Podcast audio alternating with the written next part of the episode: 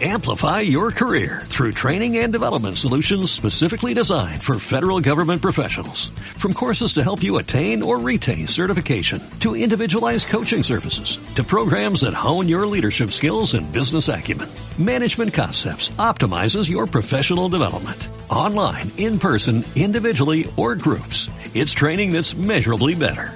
Learn more at managementconcepts.com. That's managementconcepts.com.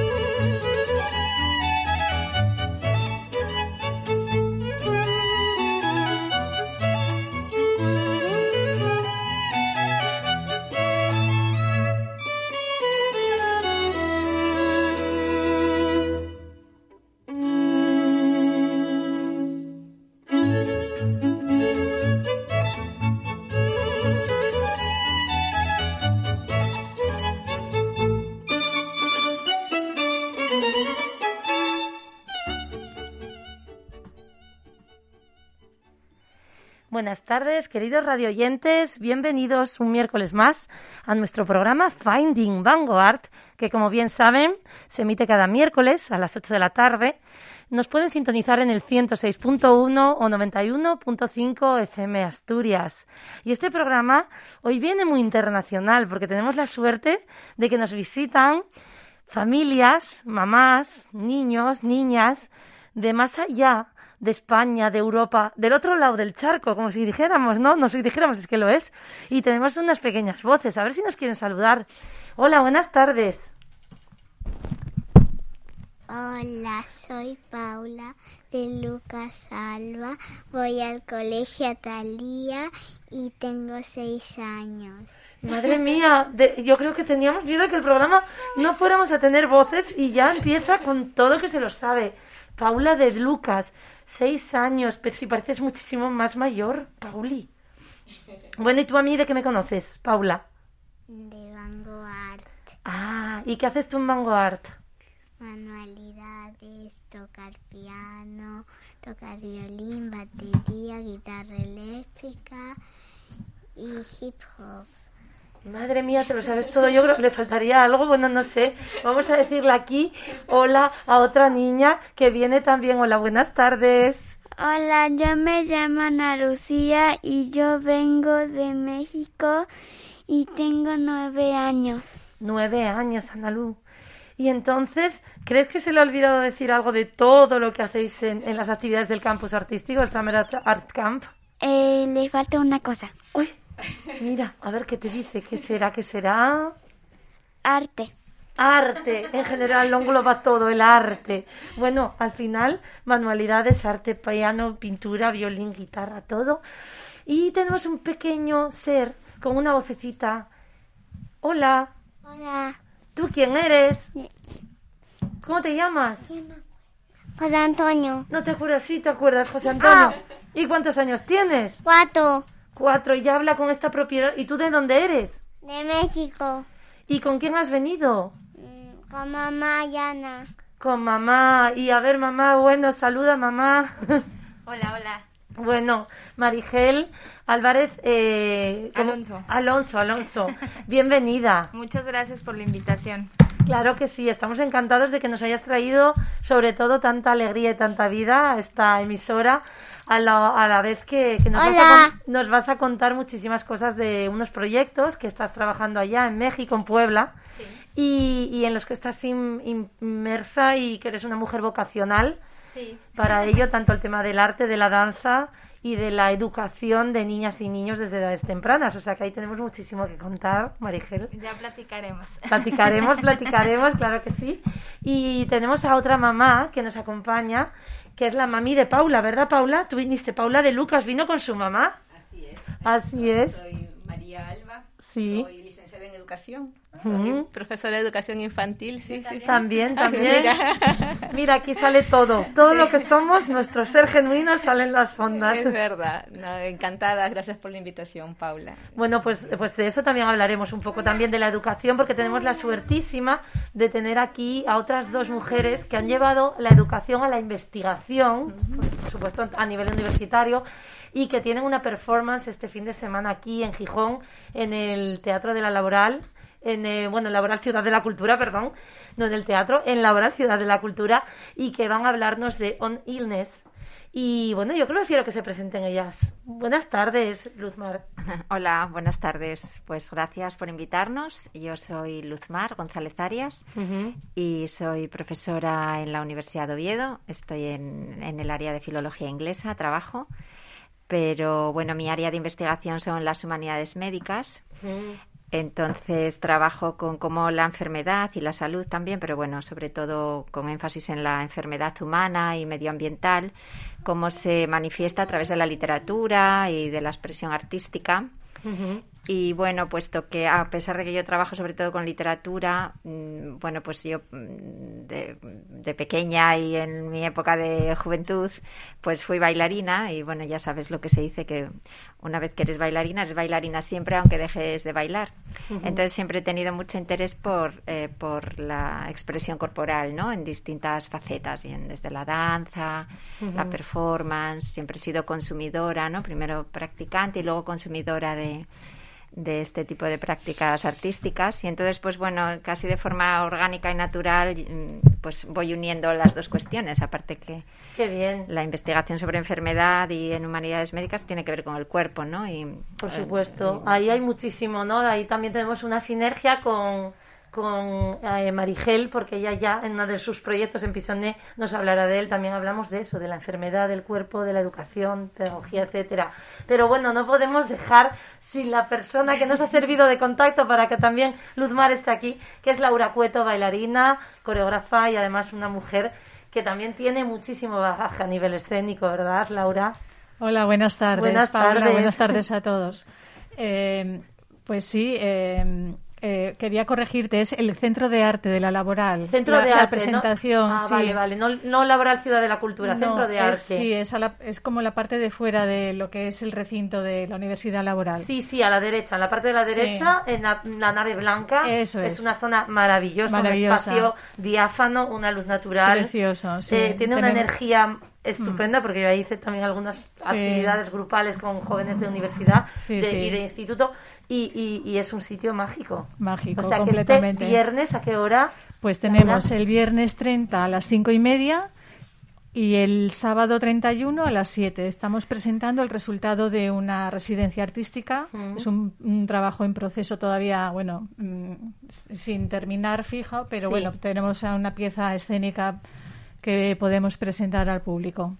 Muy bien, y entonces lo que entiendo es que ese trabajo sigue, o sea, está en proceso, es el punto actual. Vais a presentar el viernes y el sábado, que es la misma obra representada en dos horarios para que la gente se organice y se agende Eso es. viernes 30, 5.30 o sábado 31 a las 19.00, puedan ver. Es gratuito el acceso. Es gratuito hasta completar aforo. Conviene apuntarse o reservar en el correo de información del Centro de Arte de la Laboral. O Muy Laboral bien. Centro de Arte, me parece que se busca así. Sí, allí pueden ellos pues inscribirse porque claro, con todo este Eso tema es. COVID, etcétera, las plazas muy limitadas, muy pero bueno, limitadas, muy poquito que hacer, público claro. y, y muy restringido.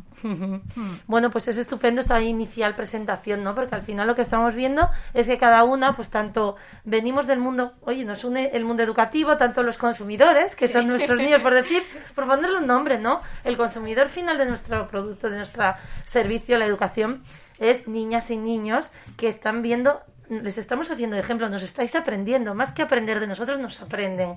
Y esa es la idea, ¿no? Que del arte vean que hay muchas opciones educativas, de investigación, que no hay, que es desde 0 a 99, como yo digo, o sea, cada vez tenemos que perder ese miedo a que los bailarines y bailarines y bailarinas, pues eh, cuando tienen 35 años, 40, se tienen que salir de una escena, de escenario.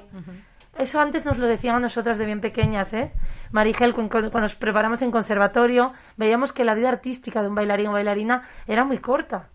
Y a día de hoy vemos que podemos seguir subiéndonos a escena y, haciendo actividades, mm, eh, bueno, teniendo actividades escénicas con mucho más eh, rango, ¿no? De edad. Claro, y sobre todo que, eh, digo, la vida del bailarín, todos los que estudiamos danza en algún momento, nuestra pasión es bailar en un escenario, ¿no? Pero eh, lo que podemos eh, trascender dando clases, teniendo un propio, una propia academia, es muchísimo más eh, lo que dejas en los niños, lo que siembras en las semillas de, de, esos niños.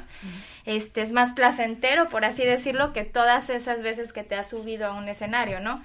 A mí me pasa mucho con mis pequeñas de, en la academia en México, que se llama Petit Paz. Sí. Yo bailo ballet desde los seis años desde que pisé un salón de clases dije, esto es lo mío. Este, realmente era un momento del día para mí me transformaba, ¿no? Era algo, algo que, que me generaba muchísimo en el cuerpo el estar bailando ballet. A partir de, bailé toda mi vida, estudié la licenciatura de, en educación en Puebla y seguí continuando con, con todo lo del ballet y siempre fue mi máximo eh, tener una academia. Entonces, ¿Y lo has conseguido? Y lo he conseguido poco a poco. Me ha costado mucho trabajo porque, bueno, las cosas no son fáciles y más, pues con dos niños se complica un poco más el asunto. Pero bueno, lo hemos llevado bastante bien y pues el lema de mi academia es con pequeños pasos se crean sueños. Entonces, este, siempre es este, dejar esa huella a los niños. O sea, lo que más, más, más me gusta de, de, dar clases es eso, ¿no? Que realmente hagan compasión y transmitirles ese amor y ese respeto. Yo hablo del ballet porque lo mío es ballet 100%. Veníamos platicando con Paula, intenté hacer contemporáneo y jazz, pero soy muy cuadrada, no puedo. Nunca pude con eso. Entonces, este, el respeto y el amor de esa disciplina es lo que yo intento transmitirle a los niños, ¿no? Entonces, pues bueno, la vida ahora de, un, de una bailarina, pues va más allá porque puedes ir de generación en generación. Entonces es algo muy bonito. Es muy bonito sobre todo porque, bueno, estamos hablando de un tipo de danza que es también una danza social, como si dijéramos muchas veces madres, niñas, niños, pues podemos coincidir en escena y eso es maravilloso, intergeneracional. Y abuelas y abuelos. y eso es bonito. Nosotros lo hemos hecho. En nuestra escuela hemos creado eh, pues mm, performance, por decir, bueno, coreografías grupales donde eh, aparecen desde niños y niñas de 3-4 años con una misma música temática como un cantador y una, o sea, una cantadora y un guitarrista, un tema flamenco y salíamos tres generaciones en escena. Y, la ilusión, porque era tan compartido, era tan, eran em, resonar en tu propia interés, ¿no? Es maravilloso y eso es lo que tenemos que sembrar, un poco perder miedo a la danza profesional. Los que venimos de conservatorio sabemos lo que es formarse tan profesionalmente, sabemos que danza, ballet clásico, eh, bueno, y clásico español, es totalmente disciplina, es perfección, es buscar tu excelencia, etcétera. Y a veces mm, hay mucha personas que no llegan a la danza porque tienen miedo a decir, no, es que eso es demasiado perfecto. Y no, no, tenemos que perder el miedo porque la danza es salud al final, ¿no? Y yo creo que es lo que, lo que buscamos. Y ahí está la parte del cuerpo humano, ¿no? Como nos comentaba también Luzmar, eh, dónde esa medicina de la danza, como si, ¿no? Esa parte de dónde está la enfermedad, ahí es donde nos podrías explicar un poquitín esto que hablamos así intergeneracional, ¿le ves relación con todo lo que tú a nivel más filosófico estés leyendo, la literatura asistente, etcétera? ¿Cómo la danza grupal, tribal, en familia puede ser todavía más beneficiosa que el aislamiento por edades, entre comillas, ya no te digo a nivel conservatorio, te digo a nivel bienestar social.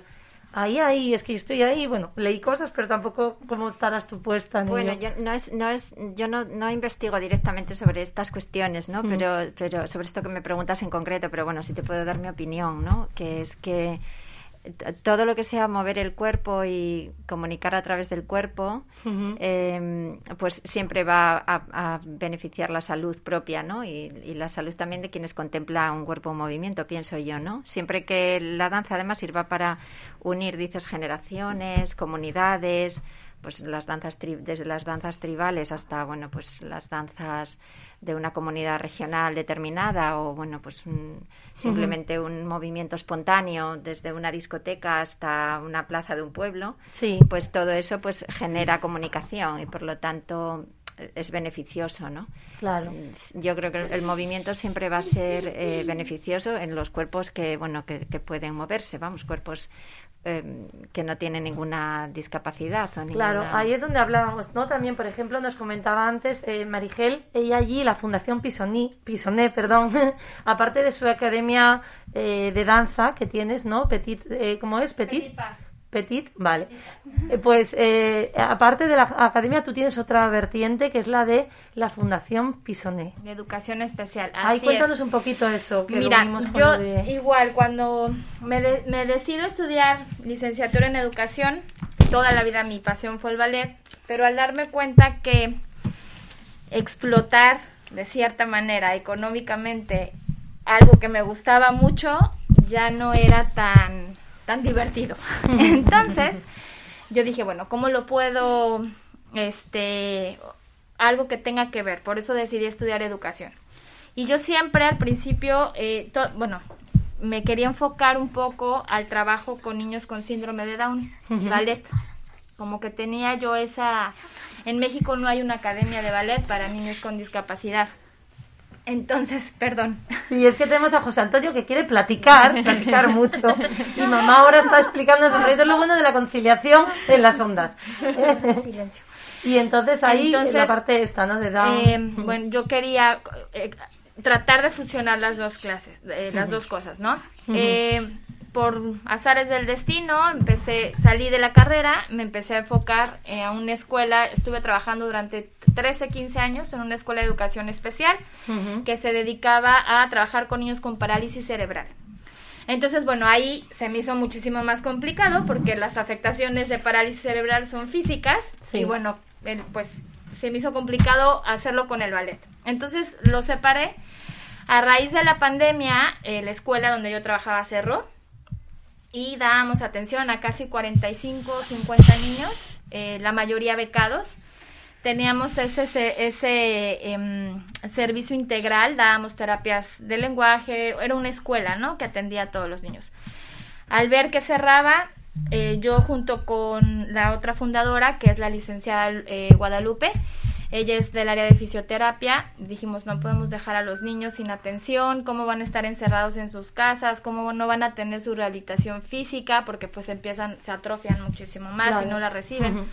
Y el problema es que estábamos confinados y no podíamos salir y no podíamos verlos. Bueno, se generó un caos, pero gracias a ese caos se, se creó Pisone.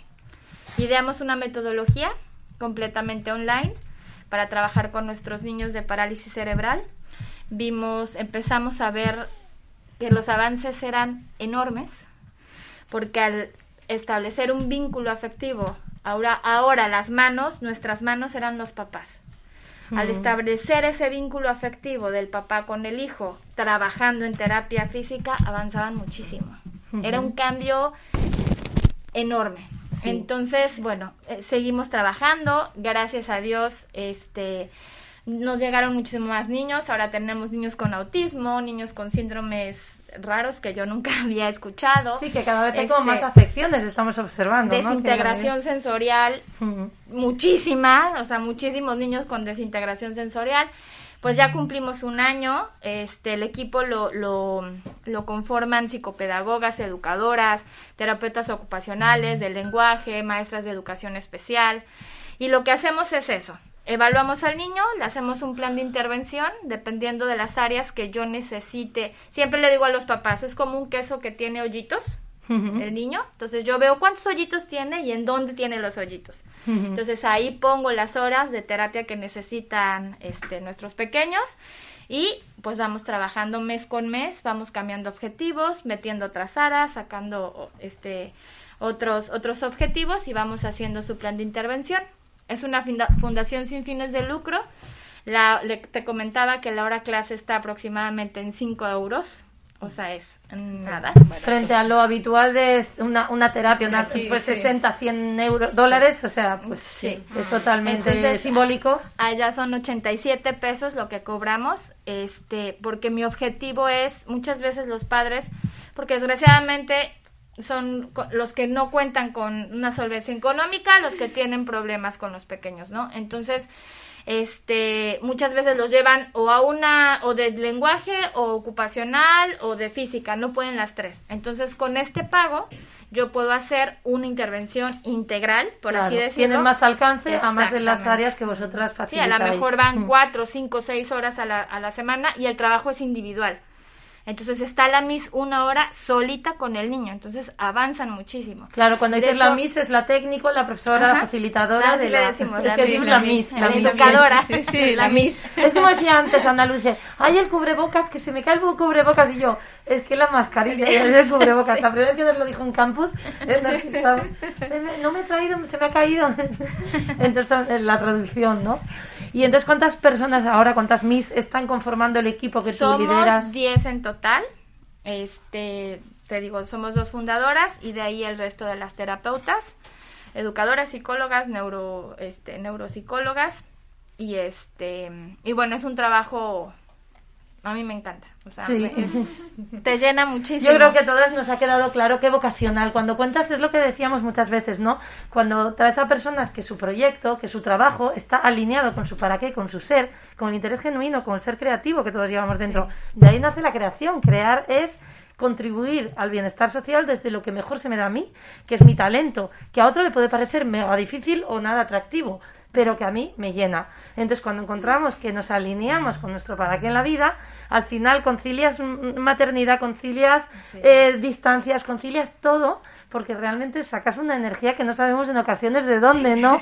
Era lo que yo comentaba, hay meses, la verdad es que la situación es difícil, ¿no? Eh, tampoco es como que ya tenga instalada la fundación y pueda ir a, a pedir este donadores, se llaman, sí, como becarios, porque pues llevo un año, ¿no? Entonces ahí le hablo a mi papá, por favor, bécame un niño, al primo, al tío, entonces ando buscando sí, como padrinos, como padrinos de niños, a padrinar, becar. De donde sea y mes con mes, pero mira, Diosito no. Bueno, yo creo que lo bueno de las ondas, Maricel, lo bueno de, la, de las ondas, ¿no? Es que esto ya queda aquí, ya se está transmitiendo, ya se está comentando, ya se está dando voz a, a, este pequeño proyecto, pequeño gran proyecto vuestro, pero altamente necesario. Y sí, que es verdad que, que yo creo que la disciplina también de la danza te va a ayudar en todo ello, porque claro, tú tienes una formación dancística desde edad temprana, desde los seis años, y siempre lo has dicho, ¿no? Esa disciplina, pues me pongo mi moño, me organizo, entro a mi clase, me lo tomo en serio esa disciplina nos ayuda a hacer otros proyectos en la vida, porque al final somos nosotras mismas realizando otros proyectos, otros procesos, como los procesos creativos. Y de hecho creo que me gusta tanto la educación especial porque es precisamente crear. No hay nada escrito para ellos. Son tan diferentes. Esta medida. Que, que, tengo que ver qué le enseño a uno, cómo le enseño al otro. A lo mejor hay uno que no, que no puede hablar, otro que no puede escribir, otro, ¿sí? Entonces, es, es, eso me gusta mucho, el crear, sí, en verdad. Por ejemplo, a nivel pedagógico en el tuyo, María, me decías que te llamaban Nan.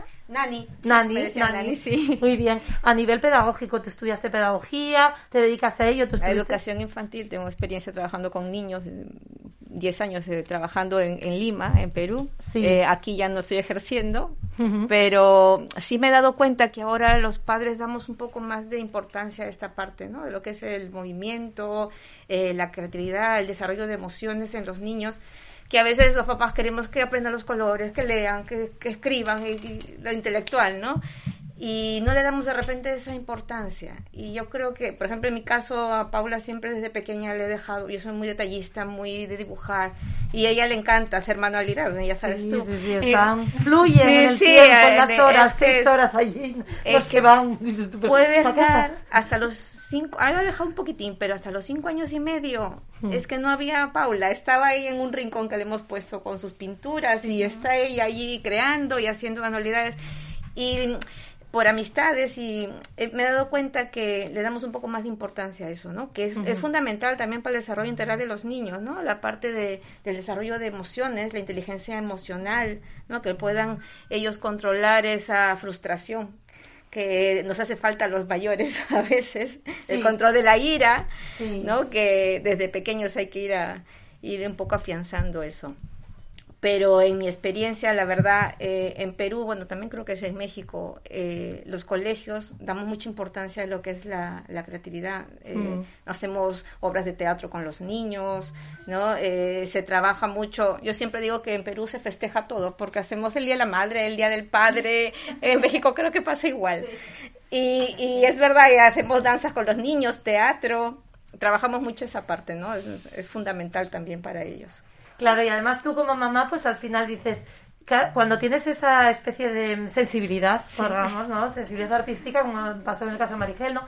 Pues en tu caso, Nani, pues dices, eh, si la niña ves que tiene curiosidad, interés, que se acerca a algo, vamos a permitirle ser, a permitirle Mm, en, entender que ella toma decisiones y se hace responsable con ellas. es como cuando inicias un proyecto o algo, bueno, pues lo empiezo y lo acabo. Yo todo lo que empiezo lo acabo, aunque luego diga fatal, no lo vuelvo a coger en mi vida.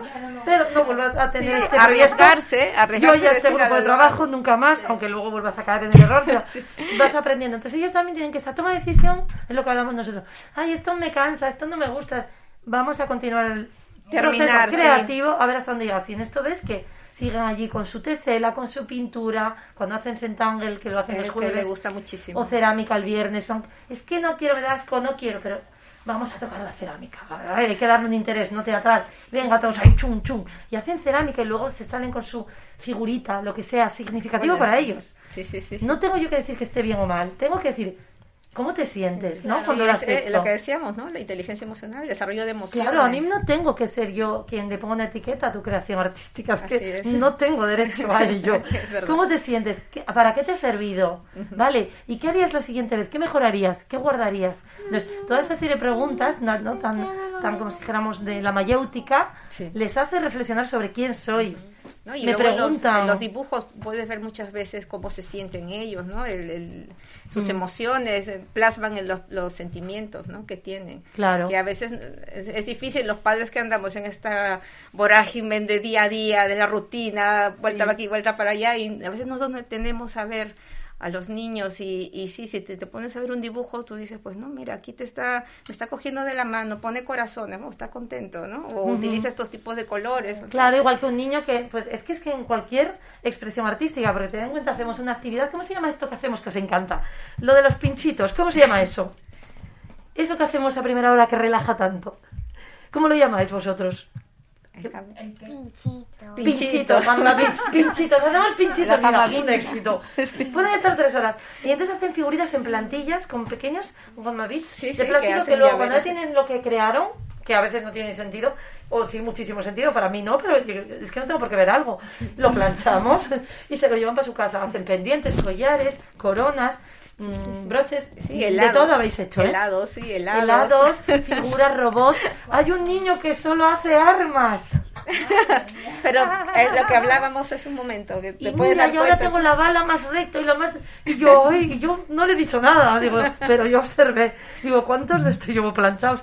A ver, es decir, para algo él está manifestando eso. No sé, quiero decir, no entramos más allá, ¿no? Pero realmente yo le estoy diciendo, eso no, prohibido, prohibido.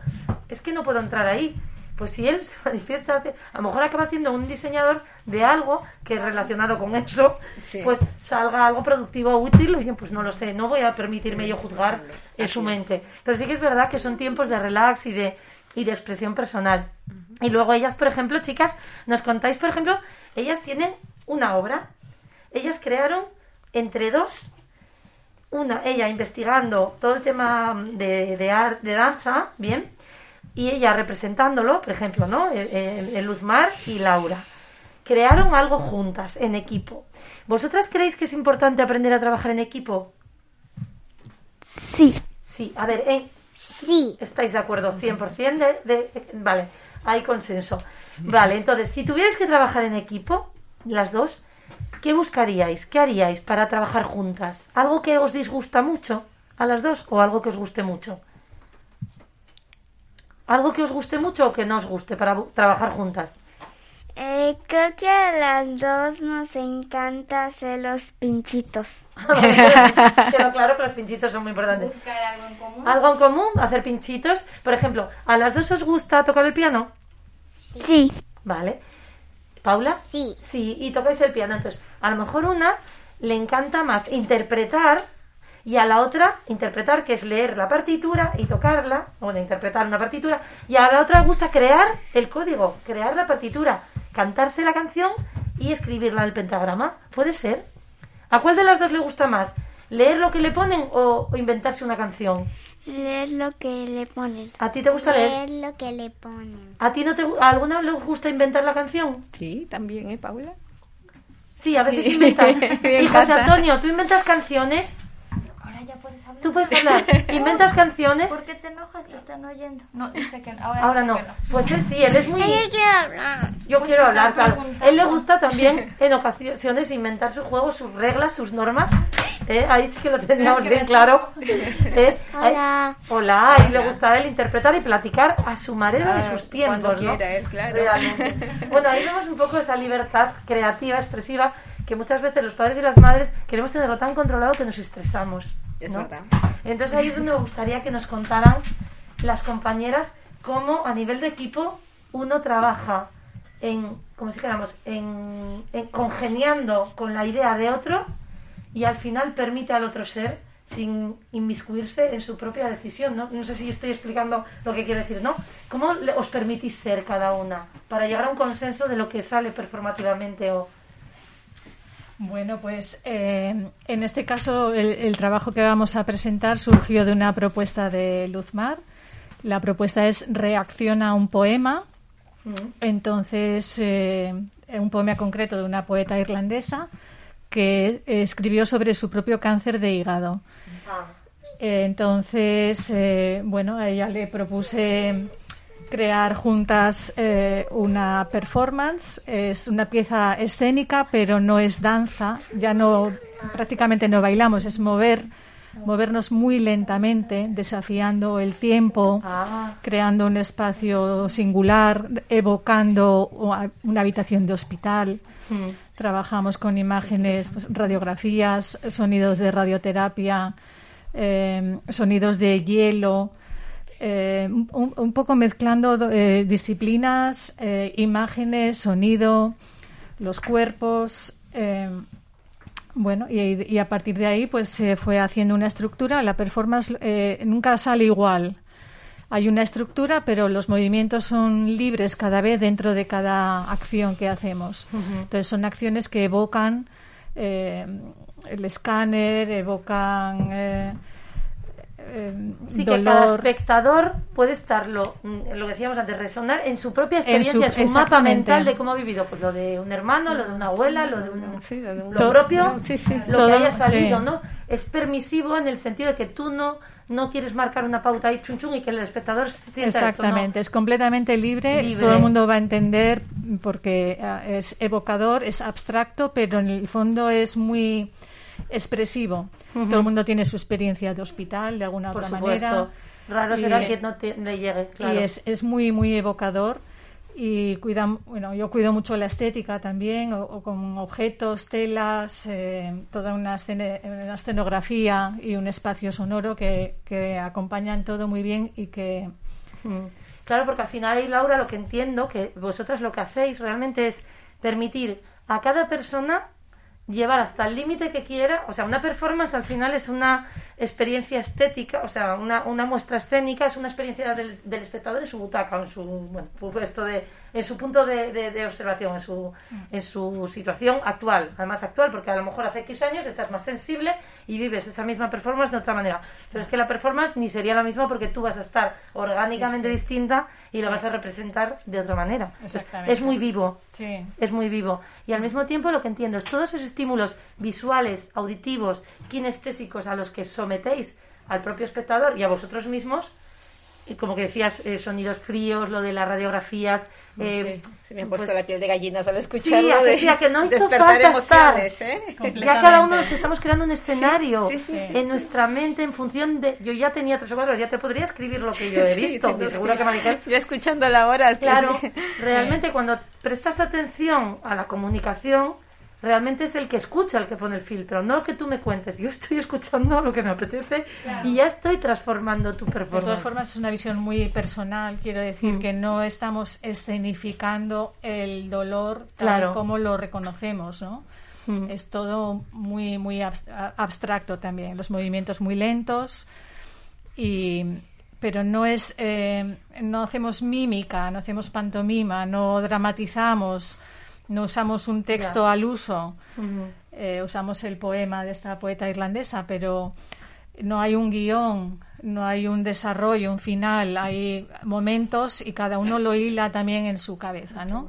Pero es buenísimo, ¿no? Que existan este tipo de propuestas porque tenemos que salir de la mente cerrada de, a ver, yo con todo el respeto que me encanta y yo el ballet y seguramente este viernes voy a ver el lago de los cisnes y todo, quiero decirte, estamos hechos, a hay una, una línea ya abierta desde hace muchos años de, ese, de esa mm, pieza cerrada, de eso cerrar, perfección.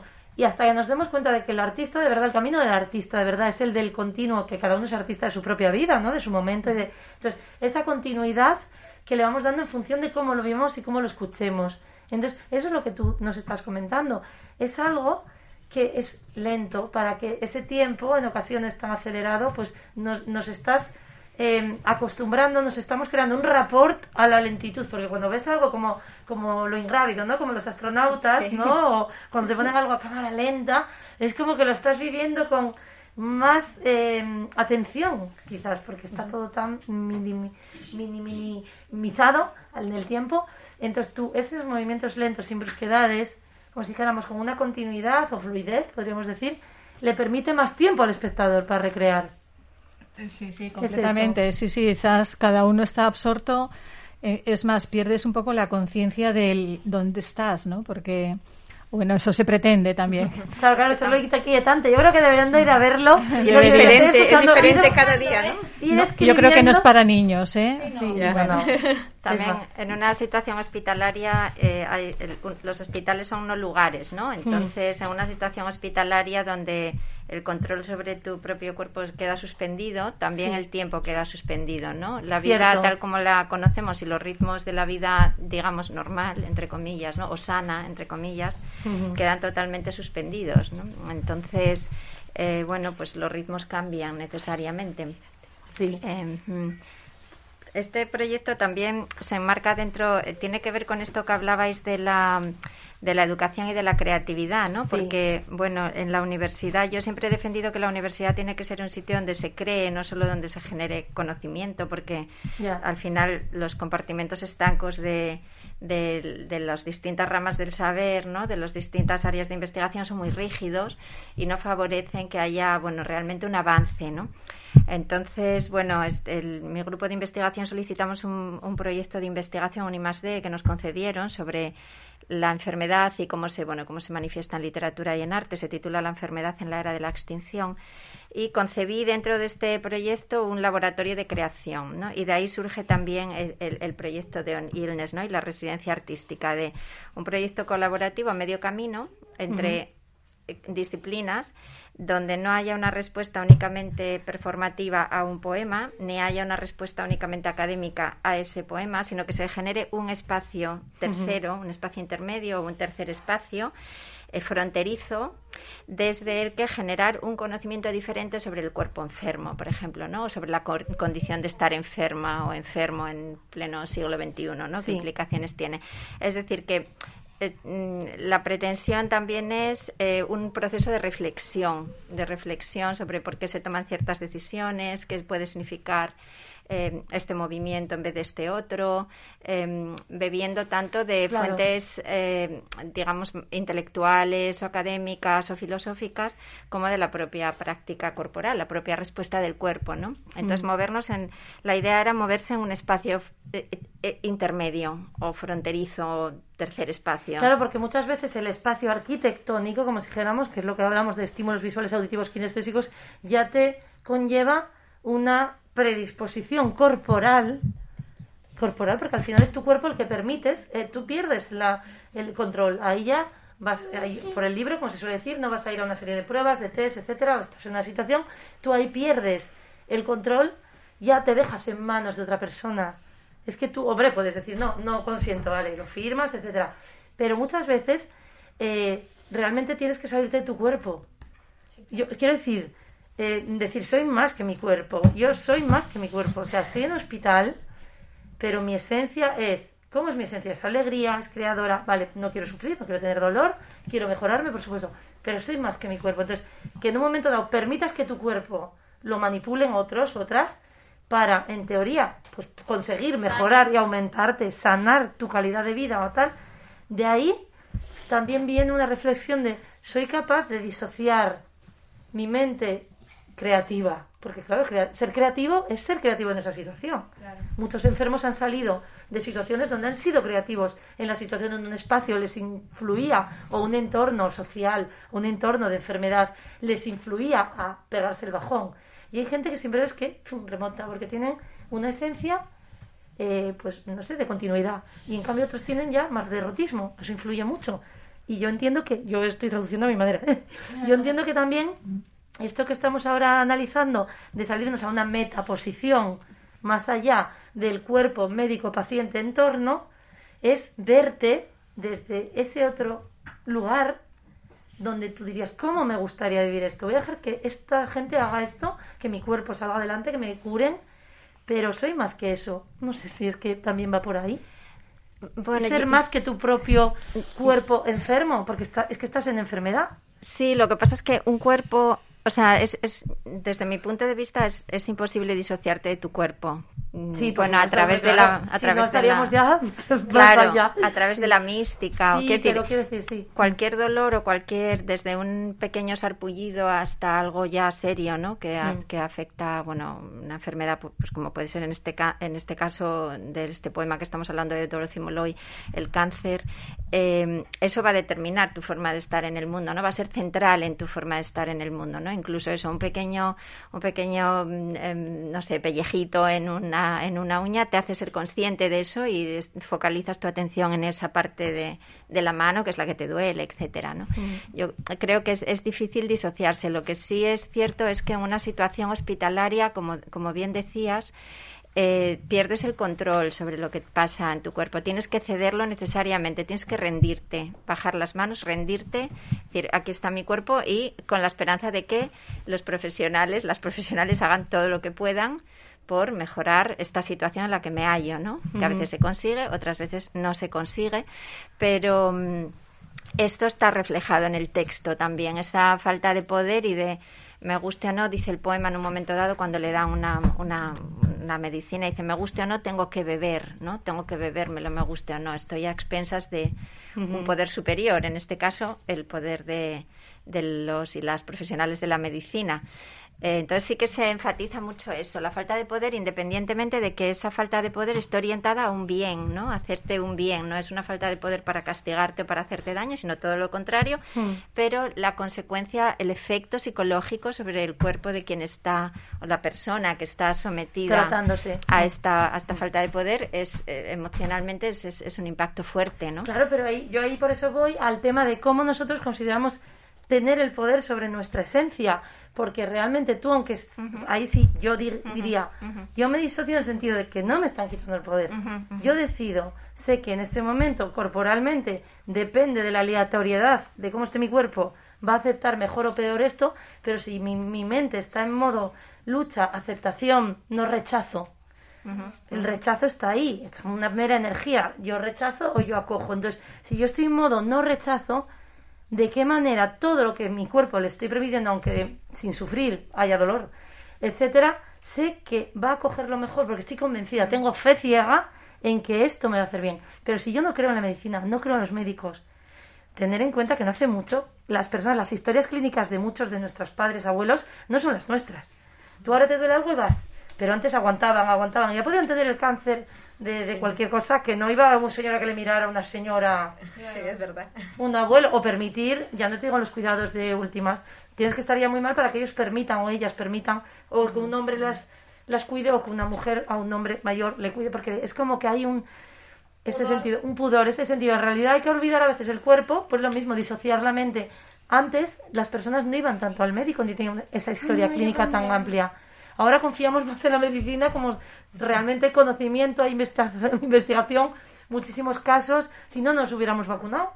Quiero decirte, es que al final, si no hubiéramos confiado en todo esto, pues cada uno hubiéramos tirado por donde pudiéramos, ¿no? Pero hay como una mente global, integral, que intenta que sobrevivamos. Y yo creo que esa parte de mente que intenta sobrevivir es la que toma conciencia cuando el cuerpo no es mío, está en otras manos, pero soy parte de entre comillas, la conciencia global de supervivencia. Y yo mm, dejo a mi mente llevar el timón, como si dijéramos, pero mi cuerpo no lo llevo yo. O sea, ahí va a pasar lo que sea. No sé, es como no rechazo. Yo me quedaría con eso. Mm. No sé si ahí Laura, que es la que lleva a cabo en escena la performance, esa fluidez del tiempo, esa lentitud, pasa por ese, ese no tiempo, ese pasa por no rechazar, porque a veces cuando rechazamos es todo muy rápido, ¿no? El rechazo es impulsivo, impulso, rechazo, o sea, cerebro reptiliano, ataco o huyo. Negación. Negación, puede ser. Entonces ahí yo digo, Laura, con la performance, ese ritmo lento, esa especie de permitir que la mente de cada uno mm, lleve la idea sobre lo que tú muestras en escena, puede ir también por ahí, hay una disociación.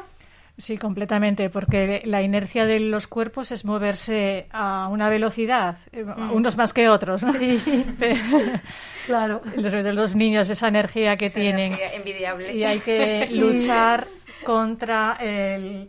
En este caso, ¿eh? a mí me gusta luchar un poco contra la inercia mm. de la velocidad normal y sacar al cuerpo de la velocidad normal y llevarla todo lo lento que se pueda, que, que no es fácil es complicado, requiere mucho esfuerzo, parece fácil y parece eh, que es fluido, pero tienes que usar mucho el peso, el apoyo. Em, para moverte lentamente y fluidamente. Mucho más difícil que rápido. Mucho más. Es mucho más difícil el ir como a super cámara lenta. Y entonces mentalmente tienes que hacer también un esfuerzo en tu mente para no anticiparte, hmm.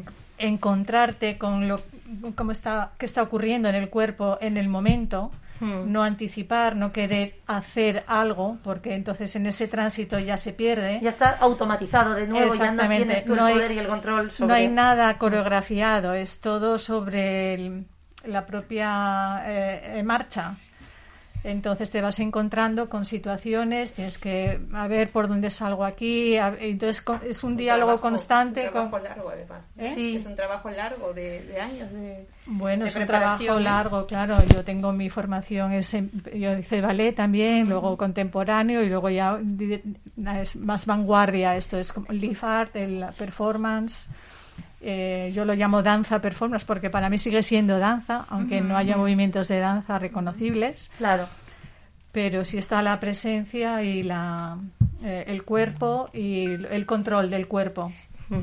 Yo creo que ahí sí tenemos claro, ¿no? Que el cuerpo danza, que en realidad, pues, mismamente tú cuando las ves a ellas, ¿no? Eh, o a ellos en la escuela y estamos haciendo otra actividad y necesitan moverse en un momento dado porque cada niño necesitan pues dar una carrerita les permitas no no sentados hay momentos sí porque somos unos cuantos entonces claro si cada uno echara a, correr por la sala en, chocarían tal. pero sí que es verdad que en momentos decimos vamos a la sala de abajo que son 250 metros cuadrados ¿eh? diáfanos y ahí ponemos la disco al final con luces de disco que les, encanta mola mucho y entonces a, a correr hacer contemporáneo la croqueta por el suelo flotar girar lo que queramos accesorios ahí el cuerpo fluye. Sí que es verdad que ellos a una velocidad más revolucionados que nosotras. Pero cuando decimos el juego de la lentitud, o como el de las estatuas. ¿Cuánto tiempo? Pues rápido paramos ahí, como es un juego, es las estatuas. Entonces, ahora el juego es todos vamos súper lento o caminamos sin hacer ruido, a ver quién hace menos ruido. Si ponemos el oído en el suelo, a ver quién hace menos ruido al pisar. Claro, y estás controlando muchas puntillas, tu propio peso, como pisas que no, que no cruja, si el suelo cruje por ahí. No es que el suelo por ahí sonaba más. ¿no? Ya estamos manejando un poco que hay distintas texturas, materiales. Bueno, entonces, toda esa observación de la lentitud da más tiempo a avanzar. Claro. Lo lento avanza y a veces estamos pensando que catalizar proyectos a veces necesita de la lentitud, de la parada y el stop y el no hacer nada, como decimos. Hay veces que estamos tan saturadas, ¿eh? Cuando hacemos mil proyectos, no hacer nada, ¿qué sucede? Pues te da tiempo a parar y reflexionar. Sí, es que vivimos en una sociedad muy, muy productiva y nada reflexiva. Yo creo que al principio de la pandemia parecía que había una luz de esperanza porque la pandemia nos obligó, por desgracia, bueno, por, por, desgracia porque fue una pandemia, pero, pero nos obligó a parar. Pero era una ilusión realmente, porque luego encontramos otra forma de eh, hiperactividad a través de las redes, a través de las, de las conexiones de Teams, de Zoom, de las videoconferencias, pero realmente vivimos en una sociedad nada reflexiva y, que es basada en la producción rápida de lo que sea, ¿no? ¿no? No solo de objetos, sino de, bueno, conocimiento, lo que sea X, ¿no? De obtener respuestas. Y claro, y esto va muy en contra de toda la tradición de, bueno, del pensamiento humanístico, ¿no? Que es pues mm, pararse a reflexionar y estar soñando días si hace falta para que salga algo después, claro. Este, eh, es cierto que para tener una vida así necesitas, bueno, eh, que alguien te la financie y efectivamente nadie te va a financiar por estar reflexionando, pero creo que es una cosa que se puede hacer a nivel individual, eh, además del trabajo que uno desarrolla, ¿no? Para poder vivir, ¿no? Y es tener un tiempo de parada y de, y de reflexión. Creo que hace mucha falta. Hacerlo. O sea, a mí me cuesta muchísimo trabajo también. en la academia a veces intentamos meter yoga, que bueno, tratas de estar en un ¿no? este estado. No puedo. O sea, mi cabeza vuela, vuela, no puedo concentrarme. Entonces es, es muy difícil hacer ese tipo de reflexión. A mí me pasó en la pandemia, estoy acostumbrada a salir todo el tiempo, que si la academia, que si pisoné, que si los niños, que las clases, que el estar encerrada en mi casa me deprime. O sea, no puedo. Entonces, ese, ese tiempo de, de, parar a mí me costó muchísimo trabajo.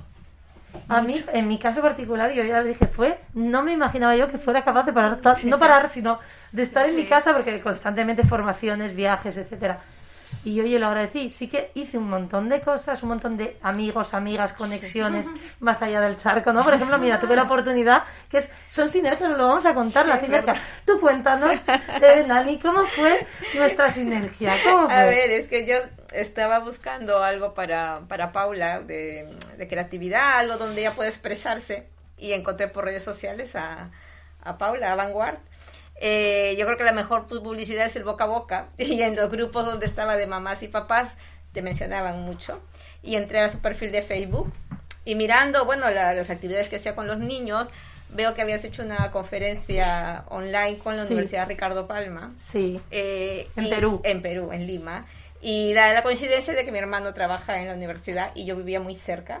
Entonces me llamó un poco la atención y luego creo que has hecho dos en este año, me parece. Seis, este bueno, entre, eh, fue en el confinamiento. Gracias al confinamiento me surgieron, me contactaron y hice seis conferencias con la con la Universidad Ricardo de Palma. Claro, y luego cuando ya fui a, fui ahí a matricular a Paula, te lo comenté y, oh, me quedé súper sorprendida. Digo, vaya, ¿cómo es esto de es darse tan pequeño el mundo? Tan pequeño el mundo, porque al final tú te das cuenta que inicias una colaboración entre comillas, docente, formativa, con la formación continua de, de la universidad, etcétera, te das cuenta de que inicias, incluso presentas en algunas conferencias, presente el proyecto, yo lo presente pues como es, funcionando. Y yo pienso, imagínate si hay personas que se monten una historia. Como está al otro lado del charco, voy a contar aquí que tengo un pedazo de proyecto, una escuela y que me va y luego te llegas tú por la misma calle. Hola, mira, y digo, no, no, pero si esto no tiene nada que ver con lo que esta mujer nos contaba, ¿no? Ni tú, ni todos los oyentes, ni todos los participantes en la, que, a los que dicté clase. Sí, sí, y dices tú, o de clase, bueno, o, conferencia. Entonces, te das cuenta de la importancia de la coherencia y de ser totalmente real, transparente y acorde a lo que tienes y manejas. Entonces yo contaba este proyecto y ahora Paula, que su tío trabaja en la Universidad Ricardo de Palma, es y- consciente. enfrente, pues, pues Paula de Lucas, que es alumna nuestra y que pues seguirá por el curso en ballet Sí. o en lo que quiera, sí, sí. pues pues eh, hay, muestra, hay muestra del una proyecto. muestra real de que De que existe. y, y la coincidencia con cómo cómo nos lo puede contar Analu cómo conocisteis Vanguard vosotros el primer día que llegasteis de México qué sucedió Eh, pues ibais caminando por la calle íbamos caminando en la calle para tomar una bebida y nos encontramos a Vanguard y Paula. Salió y nos dio una tarje, una tarje, una tarjetita. Y después eh, se la enseñé a mi mamá y dijo pues está bien qué bueno que te dio la tarjetita me encanta es vida misma sigue sigue Y después fuimos a cenar y vimos qué actividades había. Eh, hip hop, piano, guitarra, eh, batería, pintura, violín y todo. Y mi mamá pues me inscribió con mi hermano y pues me di- estoy divirtiendo. Genial. Es genial porque es la coincidencia. de- Pasaban por la calle y en esto se quedaron mirando los tutus, mira qué bonito, así de eso que te quedas mirando un escaparate, ¿no? Entonces digo, bueno, y, hola, que mira, es que tenemos que... Y le di una tarjetita, a- creo que era a, a la persona que os acompañaba, no sé si era abuela, tía vuestro, y a ti y a tu hermanín. Claro. Y fíjate ahora qué conexión, y yo ni idea de cuando me dice la mamá, tengo una escuela de danza, un proyecto educativo con eh, capacidades y tal, Sí, con- funcional, todo el tema, y dices tú, bueno, qué coincidencia, ¿no? Son dos casos de que la sincronicidad de la vida está para algo Así es. y las situaciones al final hay que pararse en ellas, es el no tiempo, es decir, posiblemente en aquel momento tuviera otra cosa que hacer yo, igual que haber dicho que no a la charla, ¿no? En su momento son charlas gratuitas, no remuneradas, etcétera. Entonces, ¿por qué no? Y- Incluso miedos, bloqueos de, bueno, hablar yo para allí, a una universidad que no sé si hablar de la creatividad y de las escuelas o de la programación neurolingüística, el coaching, desarrollo personal, de lo que hablé, de una serie de temáticas, fue interesante. Pues es lo mismo que esta intuición de la radio, ¿no? Yo creo que hay que comunicarlo. Lo que creas lo comunicas, porque si no, no es el merecido aplauso para ti, para nadie, sino no sabes, no investigas y testeas el mundo para saber si a alguien le interesa y levanta el dedo y dice o te contacta, hola, mira, me interesa tu proyecto, me interesa algo así en mi zona, en mi área, como Te ellos, ¿no? En. Puebla, me interesa que sea el proyecto integral así, eh, todo. Entonces dices tú, qué maravilla ver que, bueno, pues que Paula, sí, está en la Universidad Ricardo Palma, que era para ir, realmente me habían contactado en principio para ir presencial Sí, a través de la. Asociación Internacional de Coaching y Mentoring para dar ahí una, una ponencia, Una unas charlas sí. y al final fue online, 5 o 6 yo creo que han sido Sí. y ahora Pauli está ahí, está aquí está- disfrutando el proyecto. Ya ves. O sea que bueno, tenemos te- que ir cerrando, pero me encantaría que sobre todo las dos personas que este viernes y sábado van a mostrar esta innovación en escena, eh, Luzmar y Laura, Laura y Luzmar, nos digáis qué os ha parecido este programa tan así que mirar que ocupamos la hora. ¿Cómo ha sido? Bueno, pues una experiencia siempre interesante, por lo menos para mí, que yo no estoy yo trabajo en, en, el, en aula también, pero trabajo con, con bueno, universitarios y universitarias y siempre el, el mundo infantil, que lo tengo mucho más, eh, más aparcado, siempre me resulta interesante ver cómo funcionan estas mentes pequeñas. Son increíbles. y, y ver, ver- verlos también moverse, ¿no? Como decíamos antes. Nada, eh, muy bien, muy agradecidas porque, porque nos hayas dado este espacio para poder hablar de, de, de este proyecto de colaborativo, de esta residencia artística que hemos tenido y de poder compartir este rato con vosotros. Por supuesto, es que esto lo están escuchando en México, seguramente en Perú, Lima, porque tenemos el podcast mañana en el ebooks aquí de APQ, lo comparten y de ahí lo distribuimos. O sea, que el proyecto On Illness, si están interesados de que esa performance, de que esa investigación escénica de, de la mano de Luzmar y de Laura Cueto eh, llegue a sus entornos, pues que os contacten, ¿no? ¿Cómo os pueden contactar? Saber de vosotras. Vamos a documentar, mañana vamos precisamente a documentar eh, toda la pieza eh, visualmente, eh, tanto performateada por, performada por las dos como solo por Laura. Y luego todo, toda la información pues está, aparecerá en la página web del grupo de investigación, que tenemos una página eh, web que os doy ahora mismo, que no es solo académica, a pesar de ser una página web de un grupo de investigación de una universidad, pero también tiene ese laboratorio de creación del que, del que os hablaba antes.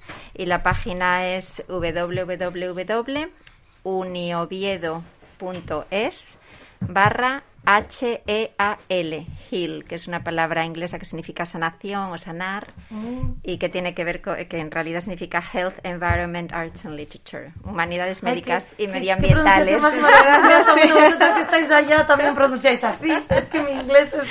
Bueno, no lo Yo, digo. yo no mucho tampoco, ¿eh? Pero bueno. Es que a mí me encanta Se las olvida, pronunciaciones no, que tenéis, se olvida ¿eh? si no esa pronunciación tan sumamente. Es que tenemos niños también, una niña que la mamá trabaja en, en esto, en Naciones Unidas y bueno, todo este tema, con el tema de refugiados, etcétera. Y la niña estaba en un montón de países y habla un inglés. Perfecto. Y yo digo, qué maravilla, qué, qué, qué sonoridad y qué todo. Bueno, eh, Laura Cueto, que, danos si quieres tu impresión sobre este momento, este punto de encuentro de una hora. Bueno, esta tertulia fue estupenda, la verdad, conoceros eh, fue genial. Yo trabajé con niñas muchos años, digo niñas porque generalmente tuve niñas en taller de danza contemporánea, muchos años, veintipico años dando clase de taller.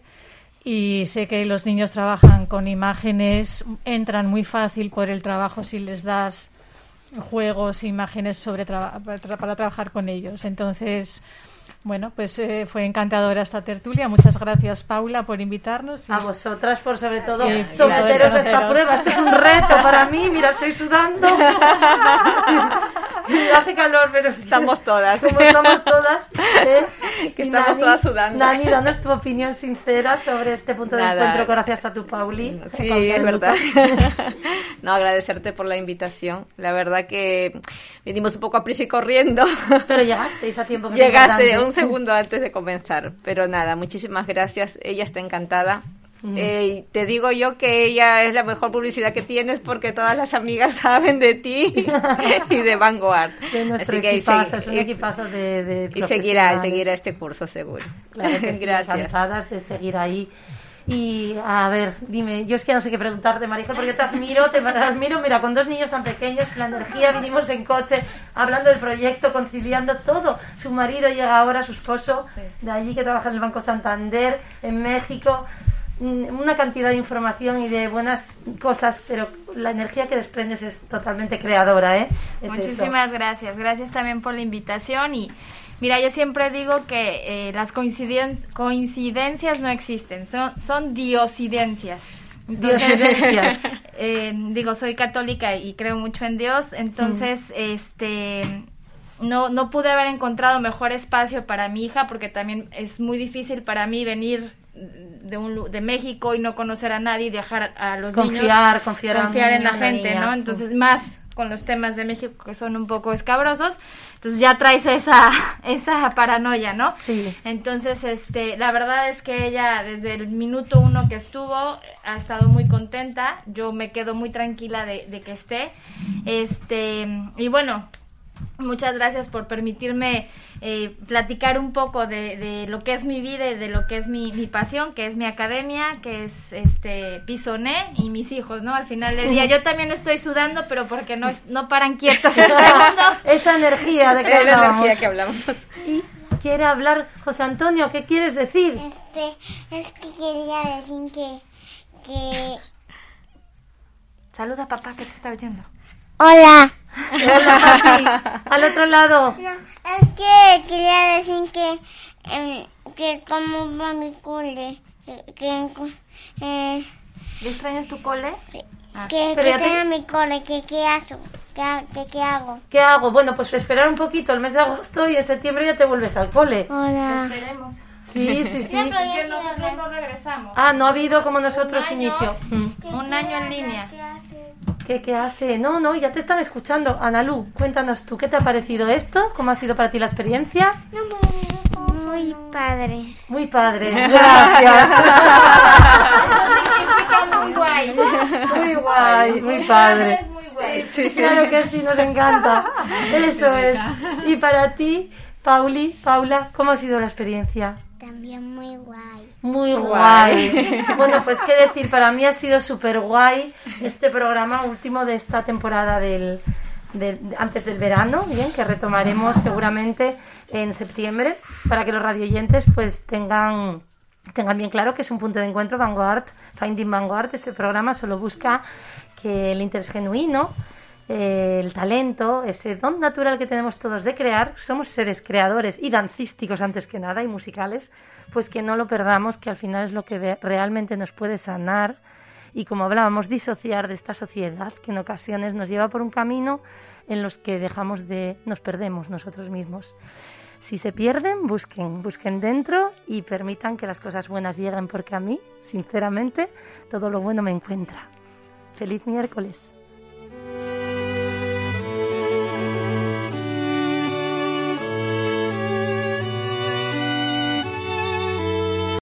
Amplify your career through training and development solutions specifically designed for federal government professionals. From courses to help you attain or retain certification, to individualized coaching services, to programs that hone your leadership skills and business acumen, Management Concepts optimizes your professional development. Online, in person, individually, or groups. It's training that's measurably better.